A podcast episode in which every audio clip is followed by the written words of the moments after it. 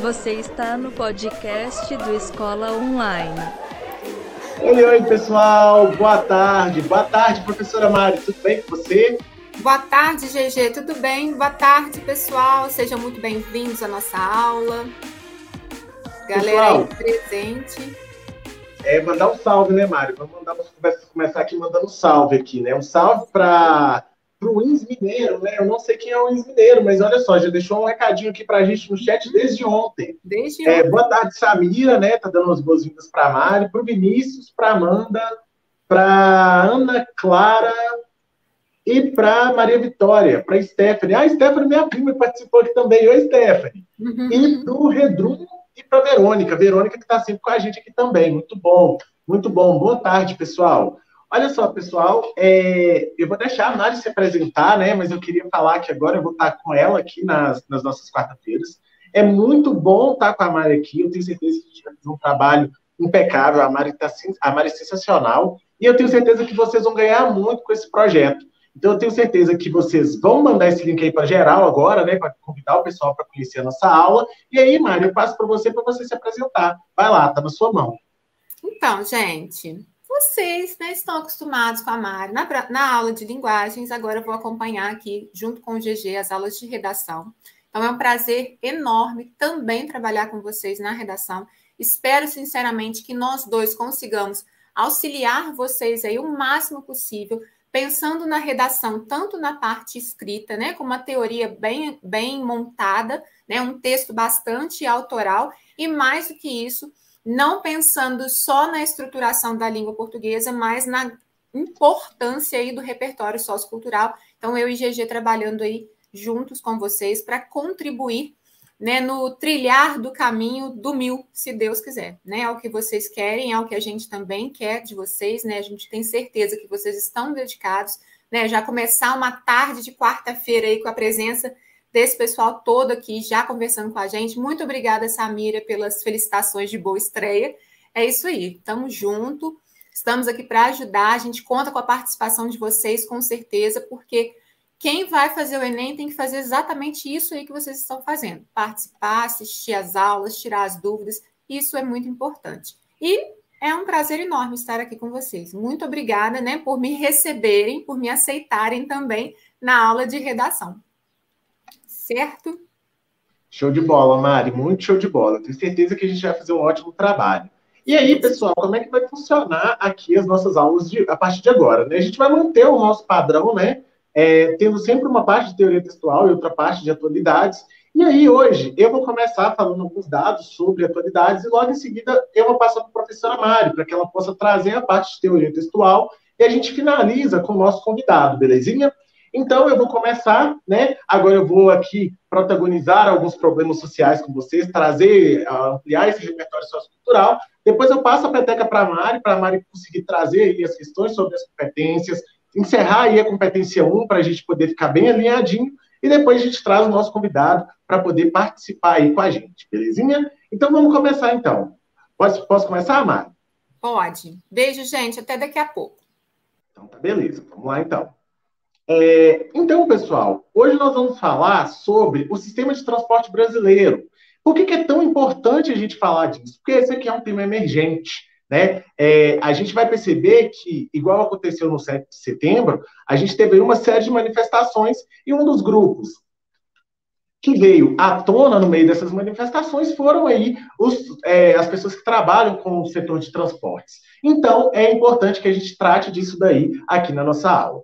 Bem, então, por onde nós vamos começar, né? A primeira coisa que eu queria trazer para vocês é uma indicação do nosso curso, né? A gente está chegando aí com o nosso curso Redação sob medida, de zero a mil. Cara, esse curso está sensacional e vocês vão ter a oportunidade de trabalhar com quem? Com a amiga e com a Mari. Então, se vocês já gostam desse spoiler que a gente dá aqui na quarta-feira, imagina ter um curso fechado, onde vocês vão ter contato direto com a amiga e com a Mari ampliar esse repertório sociocultural e conseguir aprender, dominar essas competências do Enem.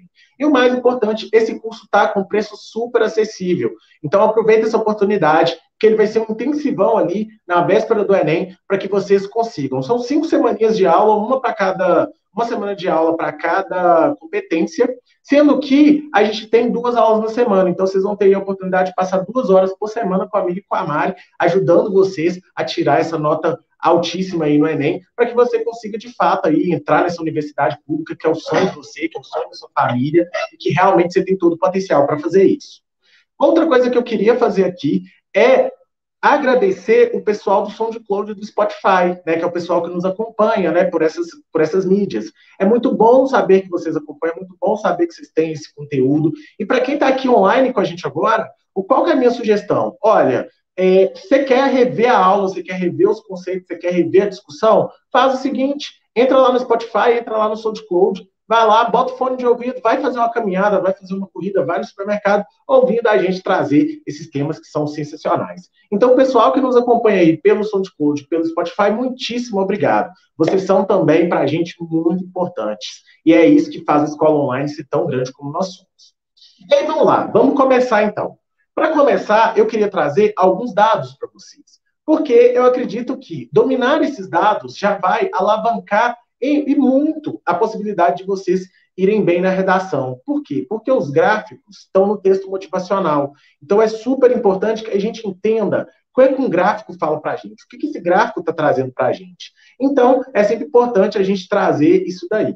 E nesses dois gráficos que eu coloquei aqui na tela, o primeiro deles, eu queria dar um destaque para vocês. Vou até grifar ele aqui. Cadê a minha canetinha? Vamos lá, canetinha. Olha a titia velha tomando aí 7 a 1 da canetinha. Vamos lá. Isso, agora vamos lá. Ih, agora. Obrigado, computador, por não aparecer o cursor. Aí, beleza. Vou começar por esse gráfico aqui, ó. Por esse primeiro aqui, ó. Esse gráfico, pessoal, vai ser ali uma relação entre a renda familiar e o uso e o consumo das pessoas. E a gente vai perceber que as pirâmidezinhas, elas vão mudando o uso do transporte público a partir do momento em que a renda aumenta. Então, a partir disso, o que, que a gente observa? A gente observa que há uma relação direta entre a classe social de cada, de cada usuário do transporte público e o maior ou menor uso de ônibus, metrô, todos esses transportes. Então a gente vê que há um recorte de classe, onde as pessoas que recebem até dois salários mínimos, esse grupinho aqui, elas têm aí a oportunidade de gastar muito mais com o transporte público do que as pessoas que estão aí em condição de riqueza. Então, prestem atenção nisso. Quando a gente fala de transporte público, a gente está falando obrigatoriamente de desigualdade social. Afinal de contas, a gente pode destrinchar isso aqui e perceber quem são os usuários desse transporte público.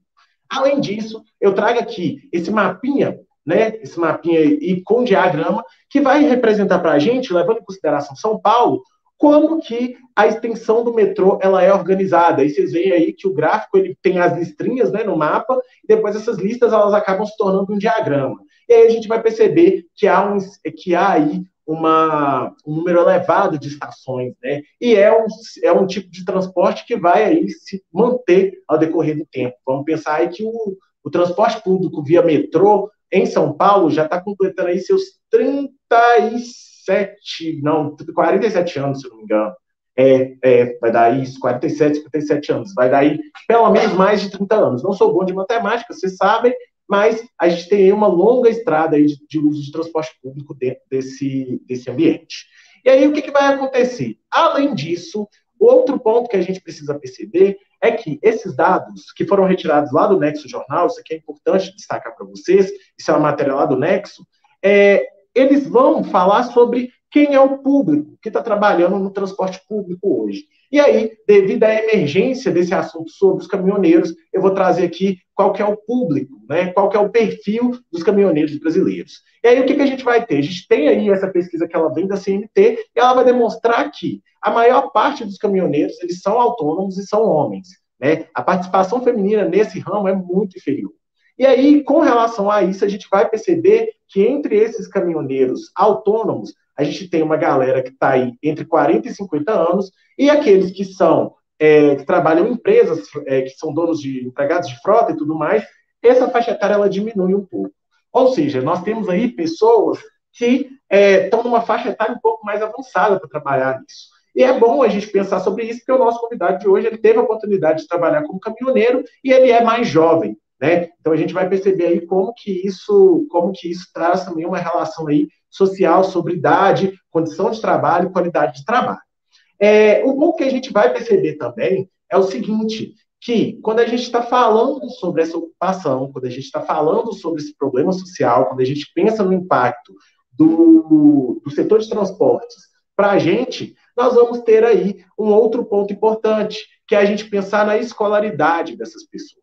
Né? Quando a gente vai falar na escolaridade dessas pessoas, a gente vai perceber que é, há uma relação entre as taxas de escolaridade que o Brasil coloca e o, a escolarização dessas pessoas. E é isso que a gente precisa perceber. E a gente vai observar que a maior parte dos autônomos que trabalham como caminhoneiro, eles estão aqui, ó, eles têm um ensino fundamental incompleto. E aí a gente consegue associar isso com uma questão de capital social e capital cultural também, que é a gente pensar que essa distribuição desses capitais, estou usando Pierre Bourdieu para falar isso, ela é diferente entre as famílias. E com isso, a gente pode perceber que diversas vezes as pessoas seguem por determinados caminhos e não por outros, em função dessa ausência, dessa posse desses recursos escolares que é, poderiam, por exemplo, colocar as pessoas para estudar ao invés de ocupar outras profissões. Esse é um argumento delicado, porque ele não tem caráter determinista, tão pouco pejorativo, mas ele serve para a gente perceber como que é a função da escola na socialização e como são as oportunidades dessas pessoas. Quando a gente vai falar da população é, que é empregado de frota, ou seja, que são pessoas que estão ali trabalhando nas empresas, que tem uma empresa, tem uma frota, a pessoa é dona daquilo dali, o que a pessoa trabalha naquilo dali, o que, que a gente vai perceber? A gente percebe que esse perfil ele já muda um pouco, né? A gente vai ter aí é, a maioria das pessoas com o ensino fundamental completo, que é o que essa barrinha aqui ela traz para a gente. Então aqui já é importante a gente perceber que nessa situação aqui, nessa situação aqui e nessa situação aqui, bem como nessa de baixo aqui, nessas outras que eu, que eu circulei, a gente vai ter aí uma uma participação maior das pessoas é, quando a gente vai olhar a marca da porcentagem da população brasileira que possui esse nível de ensino. Ou seja, o número de pessoas que transitam como autônomos, nos, é, como caminhoneiros autônomos e que têm ensino fundamental completo, ela é maior do que a média brasileira. Então, esse gráfico é importante para a gente pensar nisso, nessa relação entre educação, cenário global e quem são os motoristas de caminhão no Brasil. Por outro lado, outra informação que eu gostaria de trazer para vocês aqui é a gente pensar nas condições de trabalho. Afinal de contas, por que, que esse tema é importante? Por que, que nas, nas manifestações é, e na greve de caminhoneiros que a gente passou há pouco tempo, há, há alguns anos atrás, isso é tão importante? É para a gente pensar em como que é a condição de trabalho dessas pessoas. Afinal de contas, no Brasil, é, o setor de transporte ele é que vai interligar o país que tem uma extensão continental. Então, por isso, a gente precisa observar qual que é essa jornada de trabalho. E nós vamos perceber aí que essa jornada, ela vai de 8 até 12 horas por dia. Cara, 8 a 12 horas é muita coisa. Imagina que para nós que somos usuários do transporte público, muitas vezes pegamos ônibus, essas coisas, andar 12 horas de ônibus é cansativo. Agora imagina dirigir um ônibus, um caminhão durante 12 horas. É uma, é uma carga horária bem extensa, né? E aí a gente vai ver que existem também pessoas aí, uma porcentagem, que vai chegar a trabalhar até 17 horas diárias em média. Muita coisa, né, galera? 17 horas em média, sobram aí no dia 3, 8 horas, né? Sobra o tempo que dorme. Né? O tempo que dorme, a pessoa deve dormir, sei lá, uns 6 horas, sobram aí 2 horas para ela se higienizar, comer e fazer outras coisas. Mas, enfim, é um, é um consumo de tempo muito grande. E aí, pessoal, só para eu encerrar minha fala aqui, é, eu queria trazer para vocês o seguinte: eu queria trazer é, outras informações sobre esse público, sobre os caminhoneiros. E aí, só um minutinho, que aqui travou um pouquinho, isso, voltou. É, quais são os principais problemas da profissão? Então, quando vocês estão identificando um problema lá na, lá na redação, é fundamental que vocês consigam trazer aí quais são os impactos disso, para quais são os problemas que essa população enfrenta. E aí a gente vai perceber aqui, ó, a primeira coisa que está sendo listada aqui, ó, para os autônomos, é o alto custo do combustível. Olha só para você ver, isso é um dado de 2018 que lança luz sobre 2021. A segunda coisa que a gente vai ter é o valor do frete, né? E logo em seguida a questão da segurança pública. E a gente percebe que a segurança pública, os roubos e tudo mais, ela entra aqui como sendo a maior, o maior problema entre aquelas pessoas que são parte de empresas especializadas, ou que são partes que são empregados de outras empresas. Né? E aí a gente vai ver aí como que é a situação, a condição de trabalho dessas pessoas. Além disso, o que, que a gente vai ter? É, a gente vai ter é, uma percepção, ou seja, uma identidade, a possibilidade que essas pessoas possuem de conseguir se ver é, enquanto profissionais, sendo aí explicitada por essa pesquisa. E eu vou ampliar esse gráfico aqui de baixo, só um minutinho, para a gente conseguir ver como é que está. Olha só para você ver. Quando a gente está falando sobre é, a visão que os caminhoneiros acreditam que as pessoas têm deles, a maioria deles vai falar que eles são tratados como pessoas irresponsáveis ou imprudentes ou usuários de droga. Olha só para você ver como que o estigma está impregnado nisso, né? Semana passada a gente discutiu aqui com a Cristiane qual que era essa noção de estigma. E agora a gente volta aqui de novo com essa, com essa pauta. E aqui, relacionando com a educação, a gente tem aqui a quinta, a quinta barrinha, a quarta barrinha, que é a questão das pessoas sem instrução, né? Dá essa sensação, igual eu falei com vocês, né?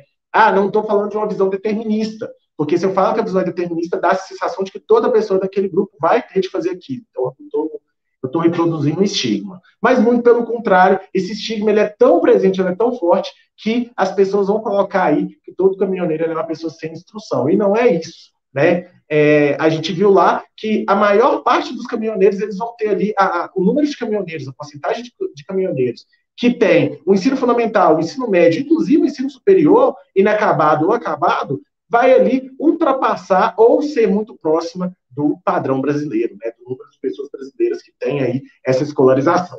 É, vamos falar então de pontos positivos e pontos negativos da profissão. É, quando a gente vai observar, a gente percebe que quem está no topo aqui vai ser aí como ponto positivo conhecer novos lugares, né? Imagina você ter a oportunidade de estar sempre transitando entre culturas diferentes. Outra coisa que vai ser legal é aí é, é, conhecer novas pessoas. E, por outro lado, quando a gente vai aí observar o terceiro elemento que é fundamental para essa profissão, vai ser ali os desafios e, a, e as aventuras de quem está na estrada. Né? Imagina só, você está na estrada, de repente pega uma chuva, você está na estrada, de repente tem buraco na estrada, você está lá. É, a gente vê muito desses vídeos, né? É, estradas que estão precarizadas, e aí essa pessoa entende isso como uma aventura. É, no caso das pessoas que estão empregadas, que é essa abinha aqui que eu vou colocar, é, um ponto que eles vão trazer aí é a estabilidade financeira. Né? É, as empresas elas pagam um valor relativamente alto para quem está trabalhando nesse segmento, e isso é uma coisa que chama muito a, a nossa atenção. É, com relação aos pontos negativos, o primeiro dele é o perigo e a insegurança, né, que vai casar com a questão dos assaltos, é, outro ponto que a gente vai ter aí é o, é o convívio familiar comprometido, afinal de contas, as pessoas estão trabalhando 17 horas por dia, então elas não têm a oportunidade de estar próximas dos seus filhos. E, por outro lado, a gente vai ter aí é, uma questão, principalmente para os autônomos, de pouca rentabilidade associada ao desgaste. Bem, pessoal, o que eu tinha para trazer aí para vocês é isso daqui, né? É, igual eu falei com vocês, a gente vai ah, Ana Clara perguntou aqui para mim, o que, que, seria empregado de frota? Ana Clara, eu vou segurar a sua pergunta na hora que o nosso convidado chegar, a gente passa para ele, belezinha? Agora eu vou passar para a professora Mari e aí a gente dá continuidade à nossa aula depois que ela passar as noções de redação para vocês e aí a gente tira essas dúvidas. Então vocês já podem ir passando as, as dúvidas para vocês no chat, que enquanto isso a Mari vai explicar para vocês aí como que a gente pode aplicar esse tema, como que a gente pode ali pensar na competência 1 que fala aí sobre a parte mais técnica do português.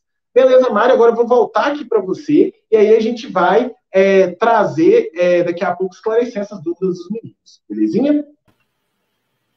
Muito bem. Gente, GG, sensacional, perfeito. Eu acho assim, sinceramente, que eu aqui anotei umas coisas. E aí, vou começar dando a minha dica inicial de redação. Acho que nessas aulas eu não sei se vocês têm esse hábito, mas eu falo muito isso com os meus alunos. Anotem.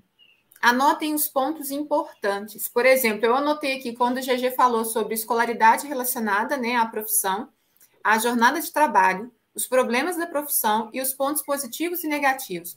Só aqui você já tem quatro dados importantes para construir todo o seu texto. Você já consegue fazer uma boa introdução tá? Falando sobre a temática dos caminhoneiros, por exemplo, se fosse, né, abordando por esse lado. e você já teria aí quatro pontos importantes que você poderia levantar lá dentro da sua argumentação. Então, eu acho que seria um hábito interessante vocês adquirirem, se não tem. Se tem, permaneçam. Anotem em tópicos isso, esses dados que o GG traz. Por quê, gente? Na hora da prova, o que tem de dado dentro da prova, dentro do texto motivador, a gente não pode copiar. Quando a gente tem uma aula dessa, em que a gente traz para vocês uma infinidade de, de informações, de dados realmente, vocês podem anotar esses dados e fazer uso desses dados na, na escrita de vocês. Tá? Então, eu acho que seria bastante interessante vocês terem aí esse hábito de separar pelos eixos, né, pelos, pelos temas que a gente apresentar e fazendo tópicos ali de pontos importantes relacionados a esses temas. Bom, eu vou falar com vocês, começar com vocês. Eu sei que vocês já viram com a professora Daiane a competência 1, mas para eu não começar assim do meio do caminho, tá? Eu vou dar uma retomada nessa competência 1, mostrar até para mostrar para vocês também, né, as o meu olhar, as minhas dicas aí relacionadas à competência 1, é, e que vocês possam começar a estruturar. A gente vai ver parte textual, né, de estruturação mesmo, né, de uma estruturação mil, como ela foi feita, né, da, da estrutura do texto argumentativo, da tipos de introdução que vocês podem usar, tipos de argumentos, a proposta de intervenção, toda essa parte é, teórica mesmo, mas também eu vou trabalhar destrinchado cada competência com vocês. Então, recordando a, competência 1, tá? Antes da gente começar, antes de mais qualquer outra coisa, vamos pensar o seguinte: sem neura, tá? Eu falo muito isso com os meus alunos. A redação é uma prova que já te deixa ansioso por né, desde quando você falar, ah, esse ano eu vou fazer o Enem, você já fica ansioso por conta da redação. Então, antes de mais nada, sem neura, com leveza, com, com tranquilidade, não é impossível chegar no, no mil, não é impossível chegar no, nos 900 ou mais, tá? É uma coisa muito tranquila de se fazer. Como que a gente vai fazer? Estudando muito, obviamente, mas também trabalhando muito o treino, tá? E vocês têm condições de fazer isso aqui com a gente. A redação do Enem, então, é uma parte da prova que muita gente ainda né, tem medo, tem receio de enfrentar. Vários fatores estão por trás disso, né? Problemas em seguir o formato do texto exigido. Tem gente que ainda tem muita dificuldade em trabalhar com um texto dissertativo. Realmente, das tipologias textuais, o texto dissertativo é o mais enjoadinho, é, tem dificuldade de encontrar bons argumentos. E como que eu vou encontrar bons argumentos, professora? Atrelando aí a nossa teoria de estruturação e também a parte do repertório sociocultural que o GG traz para vocês aqui. É, dúvidas na hora de mostrar um significativo repertório de conhecimento, a prova do Enem, a redação do Enem, requer do candidato conhecimento de mundo. Então, vocês precisam se informar dos mais variados temas possíveis tá? É o que a gente pretende passar para vocês. É, mas o que? Apresentar uma solução objetiva para o problema tratado, etc. A proposta de intervenção também é uma coisa que o pessoal acha que é um monstro, né? Que é um bicho de sete cabeças, e não é. A gente tem uma estruturação, a gente tem assim uma. Não é uma receita mágica, mas a gente tem sim como seguir uma estruturação um pouco mais fixa para montar um, uma proposta interventiva de fato com uma solução possível de ser realizada, tá? Nada utópico e que fique tudo muito simples. Não pensem que para é, impressionar a banca vocês têm que escrever difícil, tem que... não. Vocês têm que ter conhecimento e atrelar esse conhecimento na prática escrita. O ponto é que ela tem uma importância muito grande no exame, então por isso todo mundo fica muito é, tenso por, ser, é, por ter um peso maior na prova. Se o candidato for bem na redação, ele pode conseguir um peso maior na média final do que se acertar todas as questões objetivas. E é bem difícil a gente acertar todas as objetivas, a gente sabe. Na redação, então, vai ser exigido que o candidato pro produza um texto em prosa do tipo dissertativo argumentativo. Nele é necessário defender uma tese, ou seja, uma opinião, sobre um tema estipulado, com bons argumentos e utilizando elementos de coerência e coesão. A ideia também é apresentar uma proposta de intervenção social com uma solução para o problema levantado é, inicialmente, respeitando os direitos humanos. Até aqui, nenhum segredo.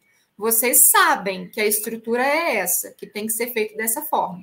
Então, a primeira coisa que a gente vai pensar no nosso primeiro parágrafo aqui seria apresentar o tema e também posicionar a respeito desse tema, colocar ali a nossa opinião, lembrando que a minha opinião não pode aparecer em primeira pessoa, eu tenho que fazer uma construção mais genérica, tá?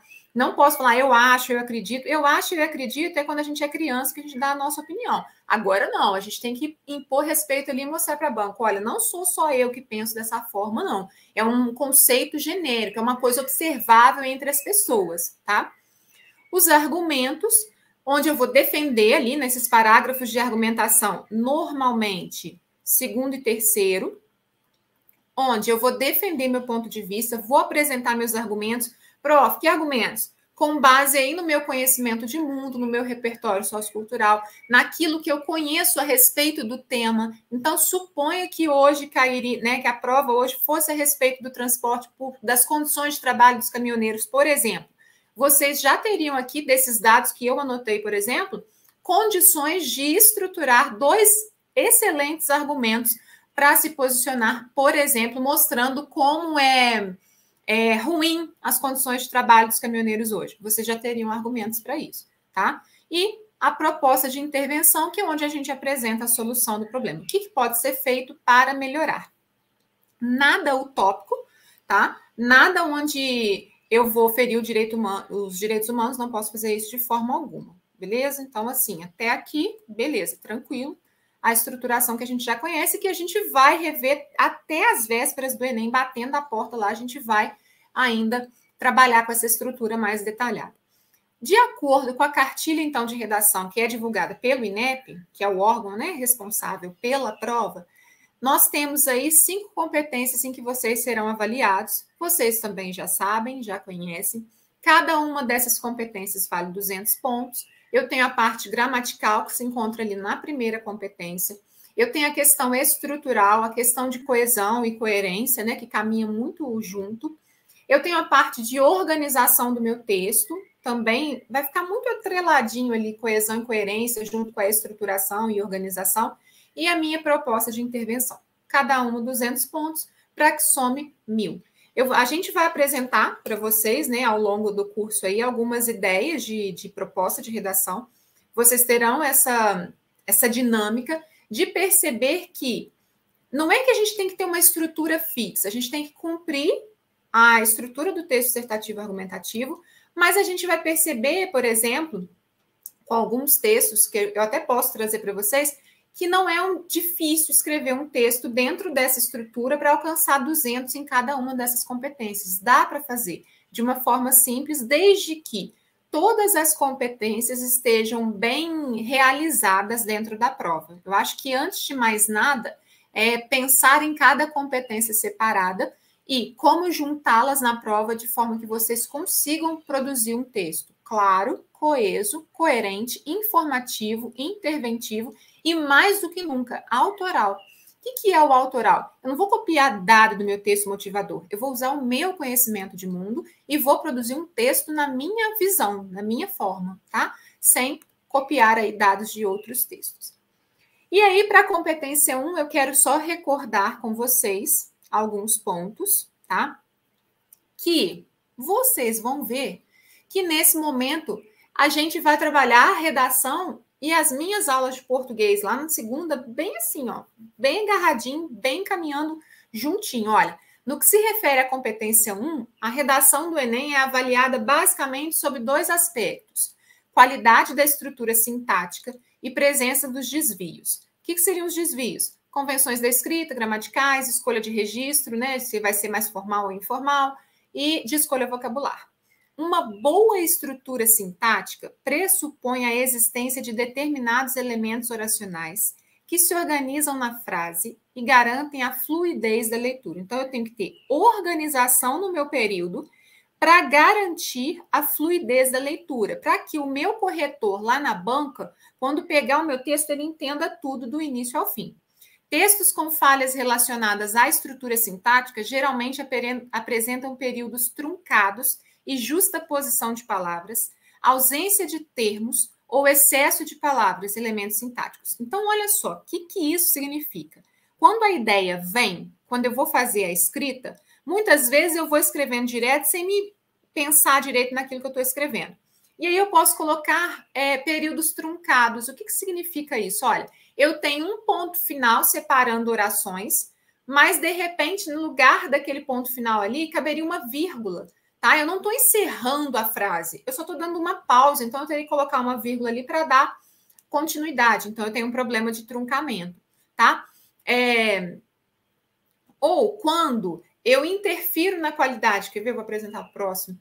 Na qualidade da estrutura sintática ali, se eu pensar quando eu é, omito palavras sem querer, eu esqueço de colocar uma preposição, eu esqueço de colocar uma palavrinha ali para ligar, uma conjunção para ligar, e aí acabo, então, é, faltando uma ligação ali dentro daquela frase, daquele período. Além disso, na competência 1 também, vocês vão ser avaliados em relação aos desvios. A gente se preocupa muito com os desvios, porque é normal. Como eu já falei isso com vocês em português, eu vou repetir bastante aqui. Nós falamos de uma forma e na hora da escrita, a gente tem a tendência de repetir esses vícios da fala na escrita. E é aí que mora o grande problema para a competência 1. Eu tenho que me policiar o tempo todo na hora de escrever, pensando, eu estou escrevendo uma redação oficial. Para a redação oficial, né, para a redação do Enem, o que vale é o padrão da língua portuguesa, a norma culta. Então, eu tenho que ficar muito atento a isso. E aí, vem aí, olha, desvios de convenção da escrita, desvios gramaticais, desvios da escolha de registro, desvio da escolha vocabular. Vale lembrar aqui que existem diferenças, olha o que eu acabei de falar, e eu vou marcar novamente. Tem diferença entre fala e escrita. Na fala, a gente tende a ser mais informal. Na escrita da redação, lá na hora da prova, você não pode levar para a prova os seus coloquialismos, a sua informalidade, as suas gírias, os seus vícios de fala não podem aparecer dentro do texto escrito. Nesse ponto, então, devemos ter em mente que a oralidade é mais espontânea e as marcas específicas dessa modalidade devem ser evitadas. Porque na fala, se alguém não me entender, se eu estou aqui cara a cara com o sujeito conversando e ele não me entende, a expressão facial dele já me faz corrigir aquilo que eu falei. Eu posso modificar, eu posso né, é, reformular a minha fala, mas na escrita não. Você vai entregar a prova para o corretor da banca. Ele nunca te viu na vida, ele tem um milhão de redações para corrigir. Ele vai ficar lá tentando entender o que, que será que esse fulano aqui quis dizer com essa fala. Não vai. Então, ele vai simplesmente jogar lá e corrigir. Então, a gente tem que tomar muito cuidado na hora de escrever. E aí, aqui, eu não vou entrar nesses pontos específicos da competência, por quê? Porque vocês vão ver isso comigo em português. Então, a competência 1, nesse momento, é vocês pensarem aí na estruturação da norma culta, tá? Da língua portuguesa, e nós vamos casar a competência 1 lá com as nossas aulas de português. Então, olha, primeiramente, a gente pode ter problema de regência, nós ainda vamos ver regência e concordância lá nas nossas aulas. A questão da pontuação e do paralelismo sintático, né, que vai trans, é, transformar aí, vai. É, como é que eu vou dizer? Vai atrapalhar o seu texto naquilo que eu iniciei a minha fala da competência 1, né, no truncamento, na sobreposição de frases, na falta de uma palavra ou outra para ligar uma frase, tá? A questão do emprego dos pronomes e a colocação pronominal, pronominal. Gente, aula de ontem, olha, aula do dia 13, 14.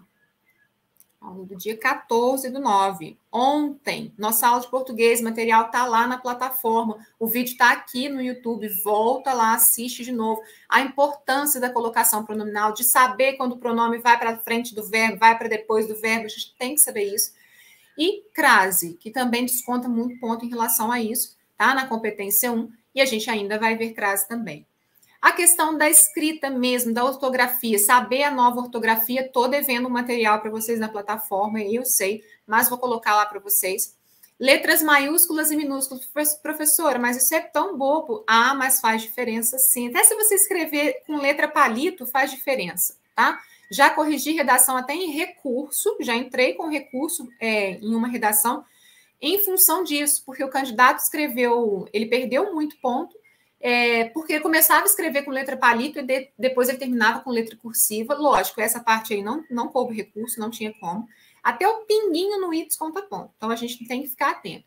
Separação silábica e translineação. Importantíssimo. Escrever até o final da margem da folha. Porque se eu não escrevo até o final da margem, eu deixo um pedaço lá e começo a escrever a palavra embaixo, eu estou dando a sensação para a banca de que eu não sei separar sílabas. E aí a gente tem um problema.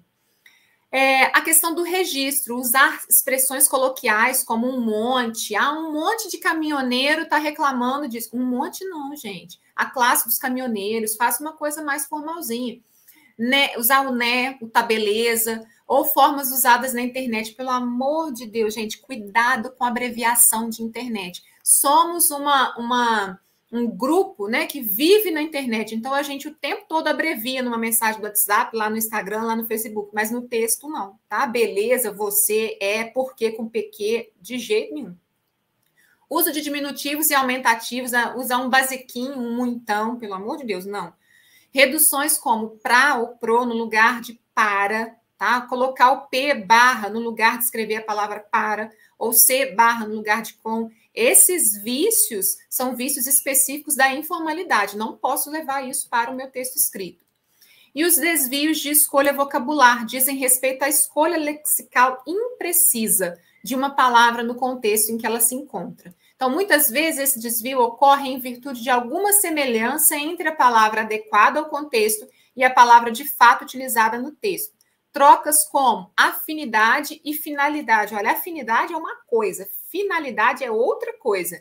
Então, isso acontece, professora, mas não é possível. Isso não acontece. Acontece sim. Tá? Então, nesse primeiro momento, o que, que eu tenho para falar para vocês? Aqui na competência 1, é a gente caminhar junto, costurado, amarrado, colado com as aulas de português. Porque na competência 1 é onde vocês serão avaliados em relação ao domínio da língua, tá? Ao uso da norma culta, ao uso aí das regras gramaticais, de compreender né, a estruturação da língua, de saber que dentro do meu texto escrito eu não posso levar, por exemplo, os meus vícios de linguagem, tá? De, de linguagem não, gente, vícios de oralidade. Isso não pode aparecer dentro do texto. A competência 1 é muito tranquila porque a gente é o básico do básico para a gente escrever. É pensar aí no, do, no domínio da norma culta.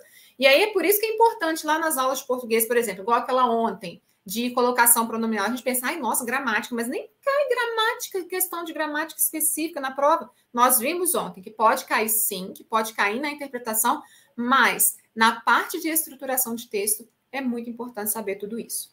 Beleza, gente? Então, acho que foi uma revisão, assim, bem, bem breve, bem tranquila, para que vocês possam ficar atentos nessa parte de domínio da norma culta, tá? Na competência 1. Beleza? E aí, GG? Voltei, voltei, voltei, voltei. Mari, sensacional sua fala.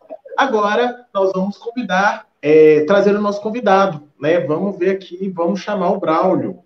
Olha só, será que vai dar aqui? Porque ele disse que a internet dele estava um pouco lenta. Vamos ver. Que aqui para mim não está aparecendo, está aparecendo só um quadrinho preto, né? Brown, você está ouvindo a gente? Fala com a gente aí. Será que deu problema na internet dele, meu Deus? É, eu acho que deu problema na internet dele, Mari. Vixe, meu Deus, e agora? Nossa. Que triste, que sede. Olha só, enquanto ele resolve o problema de internet dele, a gente vai continuando aqui. É, eu vou, pessoal, que trouxe, agora eu vou começar a tirar as dúvidas, né? O que, que vai acontecer aqui? A Ana e o Vinícius, eles trouxeram essa pergunta aqui, né? O que, que seria exatamente esses empregados de frota? Bem, pessoal, esses empregados de frota são pessoas que são contratadas por empresas para poder trabalhar na frota que é dela. Eles não são donos dos caminhões, são pessoas que atuam é, para poder é, atender aquilo que é uma demanda da empresa. Então é isso, é a pessoa que é funcionário da empresa. É tanto que nenhum dos outros gráficos, isso até vai se transformar, é, eles até mudam a terminologia e colocam como funcionários, então dá para usar como, como sinônimo. É, uma outra dica, né, uma outra orientação que eu trago para vocês é sempre saber essas, como que a gente usa essas diferentes formas de expressar uma mesma coisa, né, Mari? Por exemplo, Sim. aqui está empregado de frota, mas você também poderia colocar que a pessoa é funcionário da empresa. Isso daí também é uma ampliação de repertório sociocultural, conhecer essas alternativas que vocês podem usar. E vai interferir e aí... até na competência, desculpa, GG, vai interferir até na competência lá de coesão, porque para evitar repetição dentro do texto, então, para eles evitarem de ficar falando funcionário, funcionário, funcionário, poderia colocar aí empregado de frota. Perfeito, bem bacana. E aí eu acho que um outro problema social que a gente traz aqui, enquanto o Brown está tentando entrar de novo, vou continuar trazendo algumas questões a gente vai debatendo, Mari. Mas um outro ponto que é, que é importante também para a gente pensar é como que hoje nós vamos ter aí uma relação muito direta entre o setor de transportes e principalmente o governo, né? Como que há uma, uma ligação, como que é, uma greve dos caminhoneiros, vamos pegar essa situação um pouco lá, um, há pouco tempo, ela foi capaz de conseguir frear o país.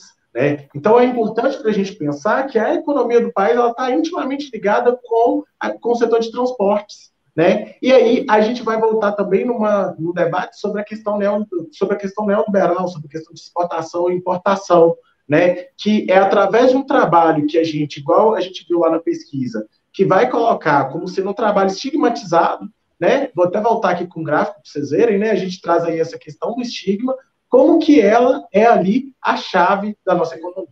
Né? A gente vai pensar a economia e quando a gente vira, a gente negligencia algumas coisas, a gente naturaliza em função do nosso cotidiano, e a gente se esquece como que isso daí está lançando luz para a gente sobre o funcionamento do país. Né? Olha, se uma classe igual a classe dos caminhoneiros ela decide parar cara, a economia ela, ela tem grandes impactos, né? O valor da nossa moeda vai alterar, os investimentos nas, nas empresas do Brasil vão, vão alterar, há toda uma relação com a Bolsa de Valores que traz aí alguns probleminhas que a gente precisa estar sempre atentos, atento com eles. Então, eu acho que esse é um ponto muito bacana para a gente pensar. E aí, pessoal, enquanto o Brown ainda está tentando se conectar, é, eu queria que vocês mandassem dúvidas, porque eu também vou ajudar a, a sanar as dúvidas de vocês. Ok? Vocês podem ir mandando dúvidas aqui, enquanto isso eu vou tentar de novo colocar o Bruno aqui, né? Pode fazer as perguntas para a gente, tanto eu quanto a Mari, a gente vai trazer isso. É, eu acho também, Mari, que um ponto, um ponto central para a gente pensar isso daqui é a gente perceber também é, em como que a, o, essa denominação de aventura, né, que saiu muito nessa pesquisa que eu trouxe para os meninos, uhum. ela é importante, né? Olha só para você ver, a pessoa ela se auto, ela se identifica, ela se coloca como um aventureiro, né? E olha para você ver como que isso é, isso é interessante para a gente pensar a própria identidade. E aí, Maria, eu fico pensando no seguinte: como que a gente pode utilizar isso, falar sobre isso numa redação? Né? A gente tem essa informação que é uma autodenominação, né? A classe que participou daquela pesquisa se entende dessa forma, e como que a gente pode utilizar isso daí num repertório sociocultural aí para colocar numa redação? Eu acho que poderia entrar, inclusive, numa parte, se a gente for pensar numa, numa situação, né, numa temática dessa, e a gente quiser apontar que não existem só pontos negativos, eu pensei em algumas coisas que você falou durante a sua apresentação. Poderia colocar essa questão de que o próprio caminhoneiro né, se enxerga como um aventureiro, porque ele pode conhecer vários lugares, então aí teria um ponto positivo, algo né, que não é assim tão ruim. A questão de eles poderem, deles viajarem muito, né? Acho que se a gente quiser tentar mostrar o lado bom na visão deles, seria bastante interessante citar esses dados aí que você apresentou, né? Ao mesmo tempo, se a gente quiser partir na nossa redação mostrando o lado bom e o lado ruim da coisa, a gente teria aí uma informação muito grande, porque a, os dados que você trouxe mostram exatamente os dois pontos, né? Os dois pontos de vista. Então, acho que seria possível jogar isso lá na parte, nos parágrafos de argumentação, realmente, tá? Como comprovações aí de, do posicionamento do candidato. Muito legal. Sim, show de bola. E a Samira trouxe uma pergunta que, para mim, ela é, ela é uma pergunta muito interessante para a gente pensar, né? Que é como a gente poderia propor soluções para os pontos negativos que foram apresentados nesse tipo de transporte. Vou subir o gráfico aqui de novo, para a gente poder dar uma retomada nesses pontos negativos, né? E aí, o que, que acontece? Quando a gente vai observar, Samira, um ponto bacana para a gente pensar é o seguinte: a primeira coisa é investir em segurança pública.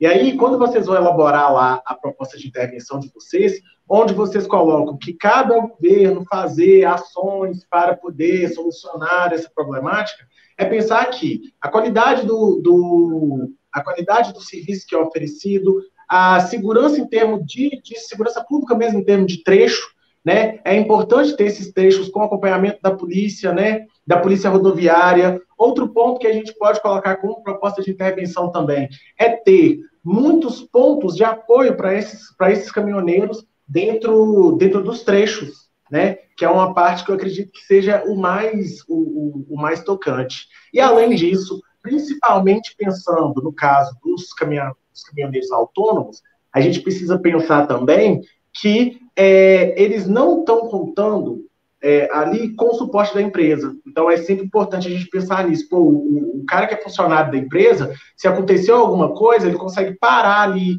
ele consegue ter o suporte da empresa. Agora, a pessoa que é autônoma, ele vai ter que parar, ir em outra. É, ir em outra cidade ou ficar ali no trecho, então esse daí é uma forma da gente pensar nisso. Cabe ao Estado, cabe ao sindicato, cabe também é, até a, a forma como as cidades Ih, acho que a internet do GG ajudar a gente. Deixa eu ver aí. Eu caí, eu, eu dei um pique, né? Eu dei um pique. Eu senti que eu dei um pique aqui também. é. Eu dei um pique. Vamos ver o que, que o pessoal está colocando aqui. Deixa eu ver se vai dar para o Braulio subir agora. Deixa eu ver se o Braulio subir. Braulio, você está ouvindo a gente? Porque agora você está aparecendo. Vem aí. Aí, ó, tenta falar, tenta ligar o microfone e falar para a gente ver. Vamos ver se a gente vai dar sorte agora.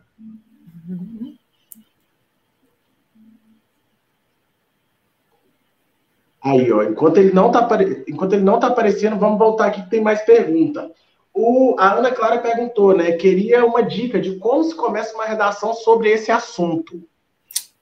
Ana Clara, vou te dar uma ideia assim. O GG, você pode voltar no seu primeiro slide? Teria como? Volto no meu primeiro slide, sim. Deixa eu só dar uma puladinha nele aqui, um minuto. Que a gente tem, né, no primeiro ponto, no primeiro, no primeiro parágrafo, né, na sua introdução, é exatamente é, apresentar a temática e o seu posicionamento. Eu acho que nós poderíamos falar um pouco né, a respeito, se a gente fosse querer, dentro da nossa, do nosso texto, mostrar como, por exemplo, eles são. Não é discriminados a palavra que eu queria usar, mas que assim. É um trabalho que depende, que o Brasil depende muito né, dos caminhoneiros, mas ao mesmo tempo não são valorizados tá? Eu acho que a gente poderia começar fazendo um apanhado aí, olha, de da questão. Ah, não sei se é esse. Quem esse são os caminhoneiros? Esse aí. Da esse. gente falar quem são os caminhoneiros, tá? Que trabalham, fazer a nossa introdução falando, né? Como essa classe é importante para a, a sociedade, quem são eles, como eles trabalham, quais as condições de trabalho, e aí eu já fecharia esse parágrafo mostrando que as condições de trabalho muitas vezes ainda não são boas, que eles são vistos de forma desvalorizada muitas vezes, mas nós sabemos da importância que eles têm para a sociedade. Aí, Ana Clara, eu acho assim que aqui a gente está tendo algumas ideias. Lógico, a gente vai ter uma aula específica em que a gente vai falar sobre os tipos de introdução. O que, que seria isso? A gente poderia fazer uma introdução, por exemplo, histórica, e buscar aí, né, realmente na história o papel dos, dos caminhoneiros. E aí eu já vou entrar até com um gancho aqui, hoje, se você me permite, que a Verônica apontou a respeito da paralisação dos caminhoneiros que se teve lá em 2018, se eu não me engano, realmente. E que mostrou, né? O Brasil parou em função disso. Então, olha, Ana Clara, eu já poderia fazer uma introdução histórica falando aí da importância, uma vez que em 2018, por meio de uma paralisação, os caminhoneiros conseguiram fazer o Brasil inteiro parar. Então, apesar de serem uma classe ainda desvalorizada, porque muitos olham né, com, com olhos mal vistos, vamos dizer assim, que o, o GG trouxe para a gente algumas informações, né? Que ah, eles são maconheiros, são drogados, né? Que você colocou nos dados, é. GG. É, não tem instrução. Então, a gente poderia apontar para esse lado que são uma classe importante, apesar de ainda terem, né, de serem desvalorizados, de não terem o reconhecimento de fato que eles precisam. Então, daria para a gente misturar, por exemplo, com essa questão. Beleza? Deu para entender, Ana Clara? Acho que eu não sei se eu consegui me fazer clara. Eu acho que tá, eu acho tranquilo, Ana Clara daqui a pouco manda para a gente. Eu queria também responder mais essa pergunta da Samira, que a Samira pergunta qual tipo de repertório sociocultural ela poderia usar. Bem, Samira, a primeira coisa que a gente pode usar é a gente pode usar aí a noção do Norbert Elias de estigma, né? de estabelecidos e outlier, que vai falar de estigma, vai falar de, dessa visão que a sociedade tem das pessoas, né? E aí isso casaria com os dados também. Você poderia falar que há um estigma entre essa população que vai colocar eles como sendo é, não estudados, todas essas variáveis que a gente já falou aqui, e além disso, você poderia recorrer ao Karl Marx falando sobre a desigualdade, né? Sobre a desigualdade de classe, que é algo que está bem marcante aqui. Né? A gente percebe que pensar na desigualdade de classe, pensar no capital social, são é, possibilidades de argumentação que a gente pode trazer. No caso do capital social e do capital cultural, a gente pode trazer lá o Pierre Bourdieu, enquanto no caso da desigualdade social, a gente pode trazer o Karl Marx. Então, aqui eu já trago três autores para vocês. O Norbert Elias, com a noção de, de, de estigma, né? É, esse material sobre o Norbert Elias também, se eu não me engano, ele já está até na plataforma. Ele é da última aula, se eu não me engano. É de sociologia. Mas a gente consegue trazer lá o Giddens ou o Norbert Elias falando sobre estigma, né? E aí, além disso, a gente consegue trazer é, essa perspectiva marxista falando sobre a desigualdade, como que a desigualdade ela é maximizada dentro do, dentro do próprio país. A gente pode falar também sobre um direito né, sobre o direito social, então a gente pode ir lá em Rousseau, em Locke, em Thomas Hobbes, né, que fala dos direitos de natureza, a segurança é um direito de natureza, o Estado ele é criado para assegurar esses direitos, né, e além disso, a gente também pode trazer aí é, o Pierre Bourdieu falando sobre esse capital social, de como que é, o capital social, o capital cultural das famílias, ele vai influenciar as pessoas nas escolhas dela e muitas vezes ele vai ser ali o primeiro passo para a gente ter essa desvalorização dessa categoria.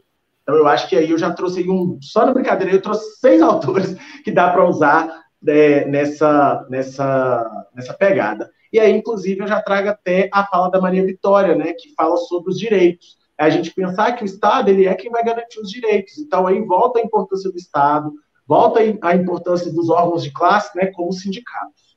É, deixa eu ver o que mais que a gente vai ter aqui.